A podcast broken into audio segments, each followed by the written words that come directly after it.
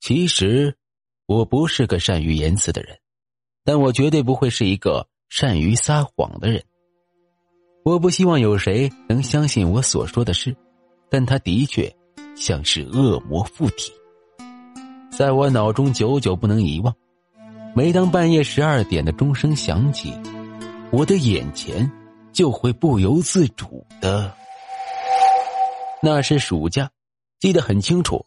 我叫了几位知心朋友来我家走四国打牌，他们都是我的铁哥们也常和我开玩笑。那次我父母都出差，要几天后才能回来，所以我们决定今晚在我家过夜。而华的这个提议正是恐怖事件的揭幕。晚上，大家兴致不减，虽然窗外已是无边的黑暗，偶尔会传来几声怪叫。但我们四人却不以为然，我们我行我素，打着牌，唱着歌，说着话，品着茶。也许我有点累了，我对他们说：“为了让我清醒一点儿，我决定来打恐怖电话。”OK，现在是，我瞟了一眼墙上挂着的大摆钟，十一点五十分了。我们先打给谁呢？也许。我的提议引起了大家的兴趣，大家立刻踊跃发言。我家不大，四周都镶了密不透风的墙纸，所以会有一种难以言喻的回声感。小李说：“那就打给小刘吧，反正这小子一定在上网。上网怎么能打得进？哦，你还不知道，他刚买了 ISDN 网络电话一线通。哦，废话少说，快打吧！我抓起电话。”直接拨通了小刘的电话号码，可电话响了好久都没人听，因为按了免提，所以轻柔的铃音在我家回荡着。毛子小声说：“我看，会不会是小刘的魂被什么东西吸走了？” 有人说晚上十二点是鬼出没的时间。我拎起没人接的电话，至此举动使免提声消失了，随之全响到我的耳中，突然。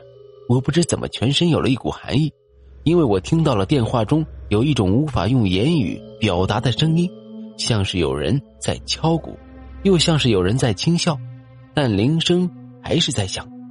我啪的挂掉电话，周围三人问我怎么了，我镇定了一下，笑笑耸耸肩道：“没什么，没人接呗。”突然，从周围传来一种慢慢的、柔柔的，足以让人毛骨悚然的声音。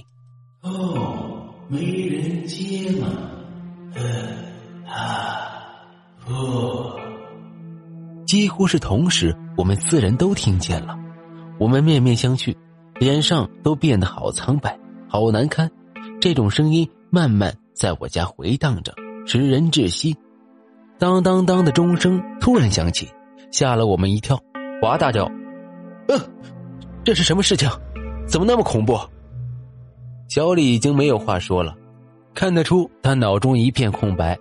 我家只有一间房间，房间外便是摸黑的厨房。这时，毛子背对着厨房坐着。毛子突然说：“我感到有人在我后面。”他是低着头说的。当他抬起头来时，我才发现他的脸色是如此苍白无色。我们一起胆战心惊的朝厨房看去，这时。一轮皎洁的明月正好照进来，厨房变亮了。我们几乎是同时看到了厨房外有一人躲在墙角，只伸出了一个头。他，他是小刘。你你，小李怪叫起来。我听见了一种声音：“为什么打牌不叫我？让我在家只能陪鬼玩？”我们吓得已经魂飞魄散了，毫无知觉。第二天，当我们醒来，发现了除了我们四人，别无他人。我们马上想到打电话给小刘，但我们得知了一个令我们都无法想象，并不愿去想的事实：小刘昨天收衣服时不小心失足，从五楼掉下，整个身体被摔成两半，死了。